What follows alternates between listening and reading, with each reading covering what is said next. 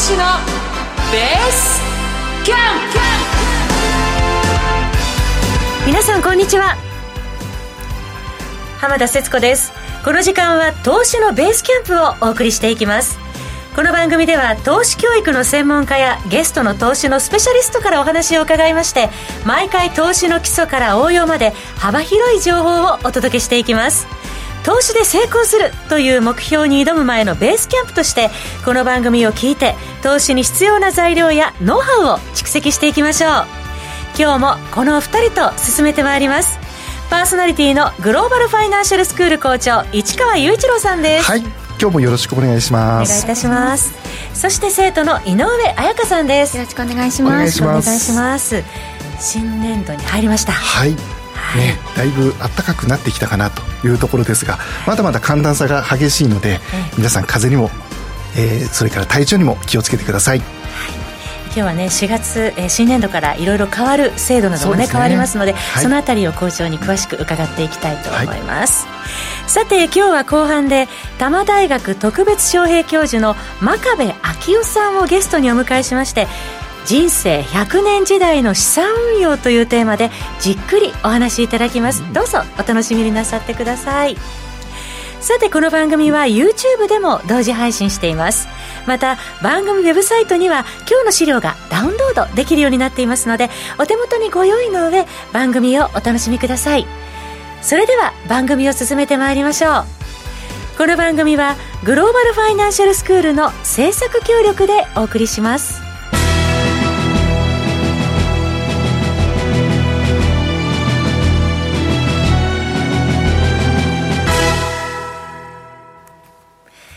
それではここからはグローバルファイナンシャルスクールの番組オリジナル講義として市川校長に教えていただきます。はい、市川校長よろしくお願いいたします、はい、どうぞよろしくお願いします。はい。でね、今日は何をお話しするかというところなんですが、はい、今ね、ちょっとお話もありましたが、人生100年時代というところなんですが、私たちがこれからね、長生きしていくという部分において、重要なテーマ、え年金についてね今日はお話をしていきたいなと思っております。年金含めお金ともね上手に付き合っていかなくてはいけないですもんね。ね、まあねあの実はね今日年金の話をするのは、はい、えっ、と年金のね法改正があったんですよね、はい。ということで、その法改正の中身を、ちょっとね、ポイントを絞りながらお話ししていこうと思っております。ちょうど校長、はい、4月1日に年金制度改正法が施行されたということなんですね。そうですね。はい。まずね、えっ、ー、と、スケジュール的なものをね、見ていこうと思います。はい、えー、まずね、えー、資料の1ページ目をご覧になっていただきたいなと思うんですが、はい、えー、まずこちら、えー、22年の4月ということで、もうすでにね、始まっているというところになりますが、一番上のところを見るとね、えー、繰り下げ支給の上限年齢が75歳に延長というところですね。伸びたんですね。伸びました。そして繰り上げの受給減ですね、受給減額率の縮小ということで、これまではね、0.5%だったんですが、これが0.4%に、えー、下がったということで、これは早くもらう方にとっては、まあ、ありがたいかなというところですね。他にも下の方ちょっと見ていきますと、えー、22年の5月、来月ですね。これはイデコの加入の上限年齢。これが65歳未満に拡大されるということで、5歳ほどね、伸びるということですね。現状は60歳未満だった、はい、ということですね。そうですね。それから企業型の DC、確定拠出年金は70歳未満に拡大ということで、これも5歳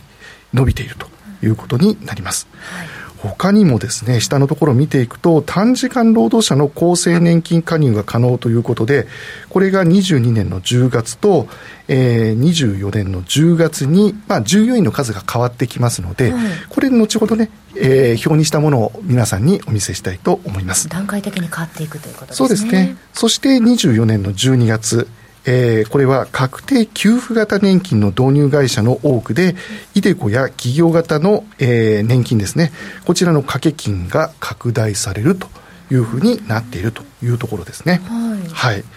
ということで、このスケジュールを踏まえて、ポイントをね、皆さんに解説していこうと思います。えー、次のね、ページを見ていただきたいんですが、えー、改定のポイントということで、まず一つ目、えー、週20時間以上30時間未満のえー、短期労働者。この場合ね、厚生年金に加入できることで、将来的な年金の上積みが可能ということで、これ条件をね、次のページに載せてありますので、3ページ目をね、まずちょっとご覧になっていただこうと思います。これが先ほどちょっとお話ししたところなんですが、現在は勤務先の従業員数、これ500人超というところですが、これだんだんとね、え人数が少ない会社でも、え加入条件に当てはまってくるよということになります。はい、あの厚生年金などというとね、会社員の、えー、加入するものってイメージが多いかもしれませんけれども、はい、これからは会社員だけでなく、パート、アルバイトなど、非正規雇用の方も加入するそうですね。ことができるということになるわけですね、はい、ただね、賃金の方が月に8万8000円以上ということで、年間で106万円と。いうこの壁はあるんですが、はい、えー、これからねお仕事を短時間でもしたいという方であれば、はい、えー、まあ、厚生年金に加入できるということですから、将来もらえる金額がね、え年金額が増える可能性があるということになるわけです。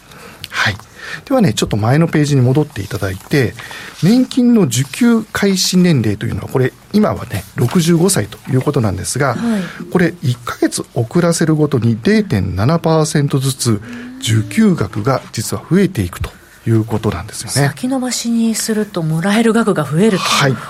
そうなんですね。はい、そして、受給年齢を70歳まで繰り下げると。いうことになると、生涯にわたって年金額がね、これ増えていくんですよね。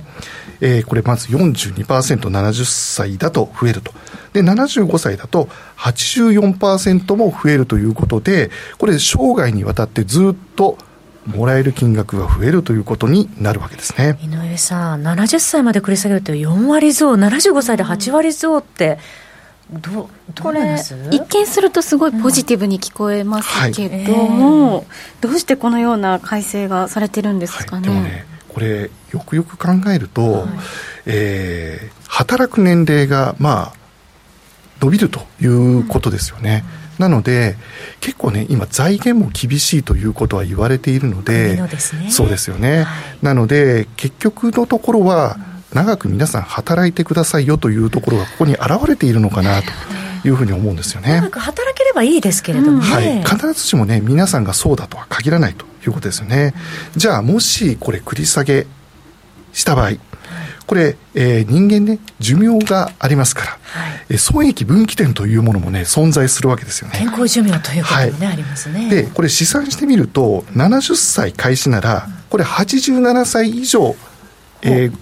生きるということであれば、はい、まあ年金額が増えるというところですね。うん、ただ75歳になった場合、うん、これは91歳になって初めて、これ65歳から受給をする人と比べて、えー、増えると、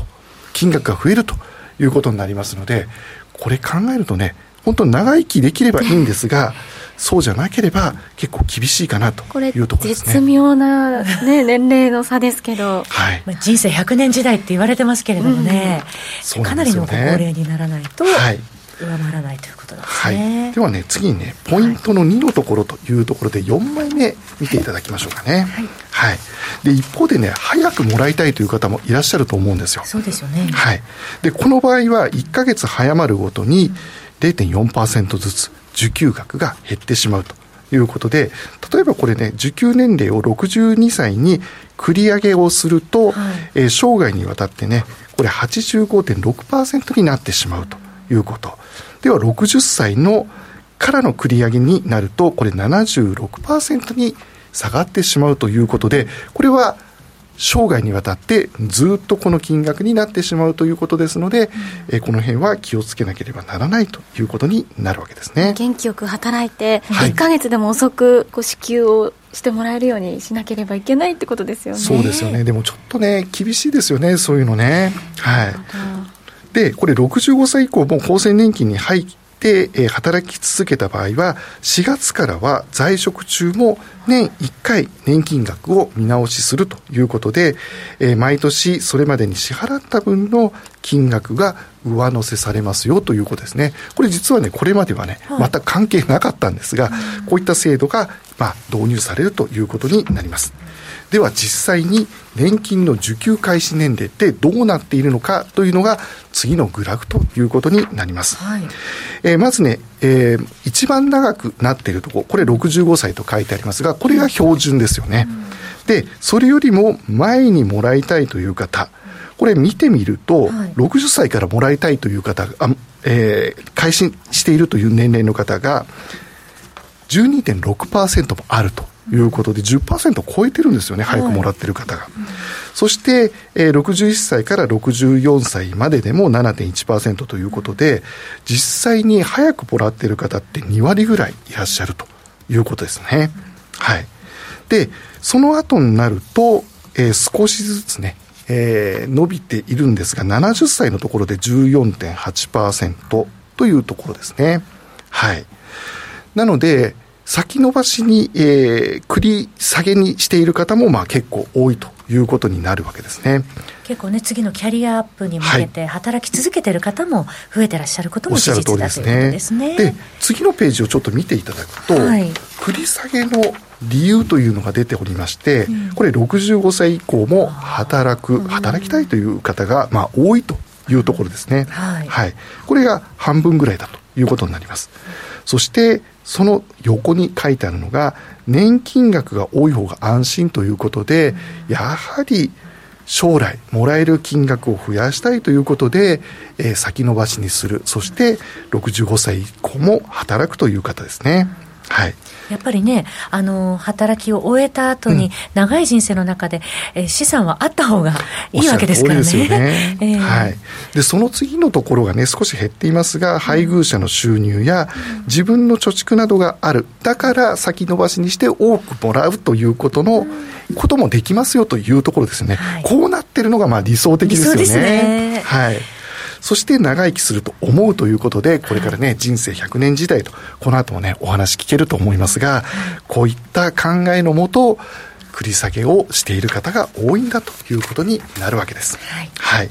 でね、改正のポイントのその3というところが次のページというところですが、企業型の DC、これはね、え会社に規約があれば60歳前後とえー、60歳前と同じ会社や、はい、事業所で働き続ける場合に限って、今のところは、えー、65歳未満まで加入できるということになってるんですが、これが来月から5年伸びて、70歳未満まで OK ということですね。はい。長く働いて、えー、長く年金を納めというところでしょうかね。はい。そして、イデコの場合はね、投資信託やこれ預金などを選んで運用する仕組みということはご存知の方も多いと思います。これは私的年金ですよね。これは税制が、えー、税制優遇ですよね。これがあるということが強みになっているわけですが、5月以降は加入年齢は60歳未満から65歳未満まで5年延長されるということになりますメリットもね、えー、税制面の優遇も生かしていきたいところでありますね。すねただね、これ、はい、先ほどもね、井上さんがご指摘してくださったように、はい、これよくよく考えるとずっと働けようというふうに聞こえませんかね。一見ね、あのいい方向に改善されてるように思えるんですけれども。そうなんですよね。はい、ただね、これね、やはり皆さん自身が、えー、働いていく期間が長くなるということ、これとてもいいことだとは思うんですが、はい、もちろんね、バリバリ働きたいという方であればいいんですが、えーアメリカなんかね、ファイヤーという言葉が出ているように、はい。はい、老後ね、やはり自由な時間を手に入れて楽しみたいという方もいると思います。で、今後やはり日本の年金というのはどうなのかというと、もらえなくなるということはおそらくないのではないかなと思いますが、もらえる期間、これが、えー、まあ、これまではね、60、今65歳ですけど、これが井上さんの頃は70歳とかね、もしかしたら75歳なんてことにもなるかもしれないですよね。5年って長いですよね。長いですよね、うん、そういった時代が来るかもしれません、ですので、皆さんね、年金というのは、もうこれね、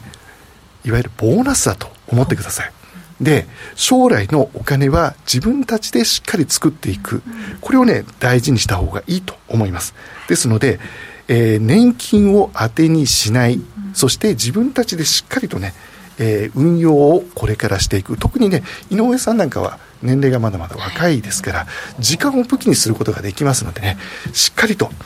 時間を武器にして運用をしていただきたいなと思ってます。どうでしょうかね？いや、本当に年金イコール、老後の人生の支えっていうイメージがもう強かったので、うん、今ももうしっかりね、払おうっていう意識はあるんですけど、うんはい、それ以外の安心できる場所というか、はい、ものを作って置かなければいけないなと。そうですね。そこがね、すごく大事だと思います。これからね、年金制度はおそらく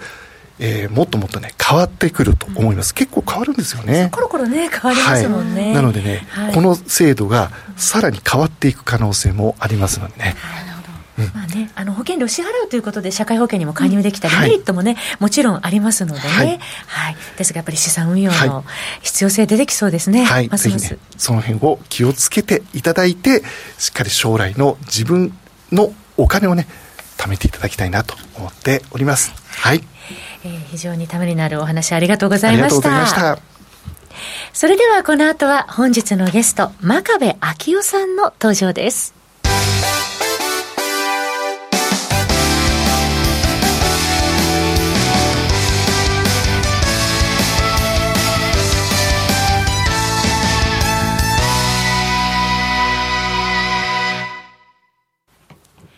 それでは本日のゲストの方をご紹介しましょう。多摩大学特別招聘教授の真壁昭夫さんです。真壁さん、こんにちは。よろしくお願いします。よろしくお願いいたします。真壁さんといえばね、ファイナンス理論のご専門でもいらっしゃいますよね。今日は真壁さんには、人生100年時代の資産運用ということで、どういうふうに、えー、これからの時代資産運用をしていけばいいのかっていうポイントをお話しいただきたいと思います。はい真壁さんどうぞよろしくお願いいたします。はい。えーね、今はもう人生100年時代ということで、でね、先ほど年金のお話を、はい、市川コーチをね、してくださったんですけれども、はい。まあ、お金と上手に付き合うためには、うんうん、やはり長い目で資産運用していかなければいけないっていうことですね。そうですね。あの、長い目で運用した方が有利ですよね。はい、多分、うん難易度も低いんじゃないかと思うんですけどね、先ほど伺ってましたら、あの年金はボーナスだそうですから、もうあるかないかわからないということですから、やはり、えー、自分で自分の身を助ける、あのお金で幸福は買えませんけれど、はい、不幸を払うことはできますから、いい言葉でしょう？響きました、響きました。服を選ぶことができる。井上さんどうでしょう？どうやったらそのうまく人生100年時代の資産運用っていうのができるんでしょうか、うんまあ、それをね、今日あの少し、はい、あのまあ、私の考えですから、すべて合ってるとはもちろん言いませんけれども、まあ、あの私なりの考え方をね、はい、聞いていただければというふうに思います。よろしくお願いします。よろしくお願いします。はい、今日は真壁さんには資料をご用意いただいておりますので、はい、番組ホームページでダウンロードできるようになっておりますので、資料とともに、えー、お聞きいただければと思います。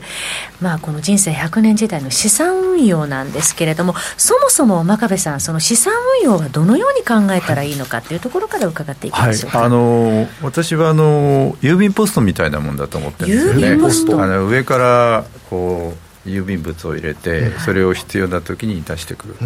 まあ、そういうもんだと思ってるんですね、でその中でそのポストっていうのはえー、小さいものも大きいものもあって入れやすいものも入れにくいものもあるので、えー、ですからその個人、まあ、それぞれの個人はニーズだとかねものの考え方が違いますからそれに合ったものを自分に合ったものを選択する。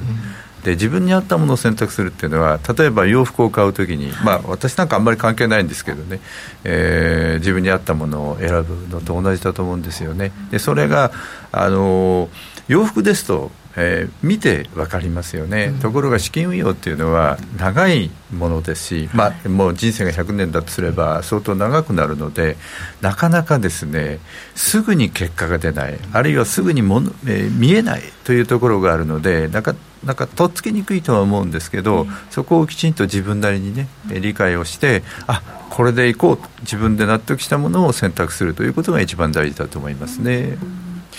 納得するものを選択する。自分のこともよく知ってないといけないような気もしますね、うん。うん、そうですね、はい、だから自分のことを整理する。自分のことをか自分自身のことを分かるために自分を整理するっていうのも必要ですし、うん、これ資金運用に限らないんじゃないですかね、あの本当に自分のやりたいことは何何だっていうのはね、まあ、ある人と話してて人生で一番幸せな人ってのはどういう人かってっていう話をしたことがあるんですね。はい、これはあのまあ、具体的に言いますとね自分でやりたいことって実は自分にもわからないんですよね。わからないケースが多いんですよ、はい、でやってみないとわからない。ある作家の方と、まあ、お知り合いになったことがあって、はい、自分は物を書くのが本当にやりたいことかどうかわからない。今でもわからない。でも書いてると楽しい。だから自分でやりたいことのうちの一つなんだろうなとご本人は言ってましたね、私はですね大学1年の時に、はい、あの最初の授業に出た時に、えー、経営史経済学史という学問だったんですね、はい、で有名な先生でえー、で最初に黒板に書いた字がね、はい、14という字だったんですね、で14世紀の、えー、イギリスの荘園経営について講義を頂戴したんですね、これがですね、えー、強烈に退屈だったんですね。面白かったじゃないですね。違う。もう眠くて眠くてあの鉛筆の芯で膝をこうつついて そして1時間半の授業でずっとこう寝ないで済んだという経験をした時にですね私はその時に将来機会があれば自分が今度は教壇に立って若い学生にですね面白い授業をしてあげよう楽しいと思える授業をしてあげたいなと思った。漠然とね。でそれがずっと自分の頭の中にあって、まあ、潜在意識の中にあったんでしょうね、私は就職をして、まあ、あの銀行に勤めました。銀行っていうのは、まあ、あの非常に厳しい世界でルールが非常にきちっとして決まってて、うんあんまりこうなんていうのかな外れちゃいけないんですよね。だから逆に言うとあんまり面白みもないというところだったんですけど、そこであるきっかけで、はい、えー、授業をね大学で授業をピンチヒッターで、えー、やったんですよ、はい、えー、理工学部という、まあ、あのある大学の理工学部でね、はい、やったんですね。でその時に学生の皆さんとワイワイやりながら話してる時にあ今自分が生きてるんだあこれって自分のやりたいことだったんじゃないかってふっと思ったんですね、うん、そしたらその瞬間からですねもう銀行に行く 行くのがあのどうもこう、まあ、行かなきゃねお給料もらえませんから、はい、あの行かなきゃいけないんですけど、はい、うん先生になってね、面白いことをいっぱい若い人たちに話してあげたい、そういうこう希望がねこうふつふつと湧いてきてその瞬間からやっぱり学校の先生になって若い人を育てたいなというね、いうこともありました、まあ、それと同じなんでしょうね、要するに何が言いたいかというと、100年という長いタームでお金を運用して、お金を残して、まあ、幸福は買えないけど不幸になった場合その不幸を追い払うことのできるものを自分で蓄えていく、その時にどういうものでどういうターン、まあ、期間でどういうそのリスクを取りながらですね、えー、というのはやっぱり自分のことを分からないとそれができないので自分のことが分かる自分のことを分かるということが出発点なのかなという気がしますね。自分のことを分かる。それから投資を始めていく、今真壁さん期間リスクについて、えー、お話ポイントをいただきましたけれども、はい、その投資での期間この長い、えー、年月をかけて長期のマネープランを考える上で、うん、その期間というのはどういうふうに捉えたらいいんでしょうか？あのこれはですね、はい、あの私はあの考え方は基本的にライフタイムですからあの私は、まあ、もうあのあんまり人生が残ってないかもしれないんですけど、まあ、それでもまだいくばっか残ってるでしょう。その時に楽しい家族と楽しい時間を過ごすために必要なお金は残したい。でそのためにはやっぱり若い時からコツコツ染めていく。期間が長くなればなるほど、まあ、あの金融工学の考え方で言いますとね、はい、リスクは下がるんですね。うん期間を短くするするほどどちらかというとリスクはボラがボラティリティって要するに価格変動性がそのまま跳ねますから、えー、リスクが高くなるそれが、えー、期間が長くなるなればなるほど今度はそれが平準化されるんで、えー、したがってリスクの量自体は減っていくはずなんですね。ですからそれをうまく生かして、えー、なるべく長い、えー、期間で、えー、考えるというのは、まあ、個人投資家としてはいいのかなという気がしますね。その長い期間の中で短期投資、長期投資といろいろ投資のスタイルありますけれども、うん、それはどういうふうに考えたらいいでしょうか、えーと、私はですねあの、まあ、銀行に勤務しておりましたんで、はい、その時にディーリングセクションマーケットセクションにおりました。でそこであの短期で売ったり買ったり、まああの、うん、債券だとか株だとかねほとんどのものをやったことあります、うん、えー、えー、証券憲法にロンドンにおりましたんで、えー、そこはあの証券原法ですからもうほとんどすべてのものを扱うことができたんですね、うん、でそこで、まあ、こんなこといろんなものをやりまして短期も長期もやりました。でどっちが難しいかというとですね一番難しいのは短期の売り買いが難しいです、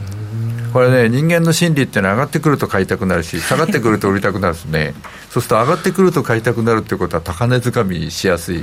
下がってくると売りたくなるってことは底値を売りやすいえー、ということになりますのでどちらかというと人間のその心理、えー、から考えると、えー、短期の売買の方が難しい私はあの銀行に30年近くいましたけど短期で本当に儲けられて、えー、しっかりと長期的、まあ、短期の売買を長期間したとしても儲けられる人っていうのはめったに会ったことないです。あの6か月単位で成績表が出ますんですけどね、はい、成績表が出て6か月単位でプラスこれはいます。でもそれが1年になり2年になり3年になり4年になり5年になりずっとプラスっていう人もめったにいないですね。会ったことない。そのあたりは市川校長いかがでしょう？やっぱりねあのよく投資の世界の中でもプロもね勝ち続けられないというふうによく聞きますよね、うん、なので今のお話すごく納得できるかなというところですね、はい、そうするとやはり短期より長期投資。の方があの有利かなと。要するにあの個人の場合はねあのたくさん儲けなくてもいいと思うんですよ、はい、むしろあの価値をつなあの続けていくことの方が重あの大事なので、うん、えー、そういう意味では、えー、長期投資の方が、うん、えー、やりやすい分かりやすいえー、というところはあるかもしれませんね。その個人の方が勝ち続けるっていうのもまた難しい難しいところでありますね。まあ、あのあの短期でもですね売ったかった売ったかったデイトレードをねずっと勝ちを続けている人もあのいないことはないです、うん、あの私は会ったことがありませんけど大学で授業している時にあのそういう人がえー、十数年やって一人会いましたね、短期で売買をしていて、えー、おかげさまで儲かってますっていう大学生が一人いましたね。難しいってことですね、お一人だけですか、まあ他におられたかもしれません、私の知る限りということですからね、それは必ずしもあのそれがリプレゼンタティブではないと思いますけど。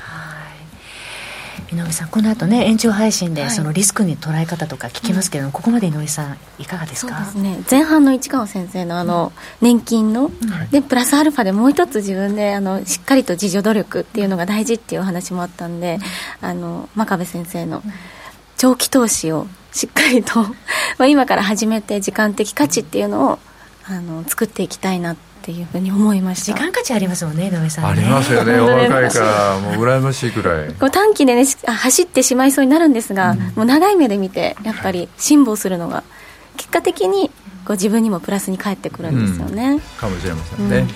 えー、あっという間にエンディングのお時間になりましたけどお話の続きはですねこの後 YouTube 延長配信で詳しく真壁さん市川校長に伺っていきますのでこの後もどうぞお楽しみになさってください、えー、さて来週はゲストに個人投資家の山口光隆さんをお迎えします。ここまではグローバルファイナンシャルスクール校長の市川雄一郎さん生徒の井上彩香さんそして本日のゲスト真壁昭夫さんでした。どうもありがとうございました。進行は浜田節子でしたラジオをお聞きの皆様また来週お会いしましょうこの番組はグローバルファイナンシャルスクールの制作協力でお送りしました。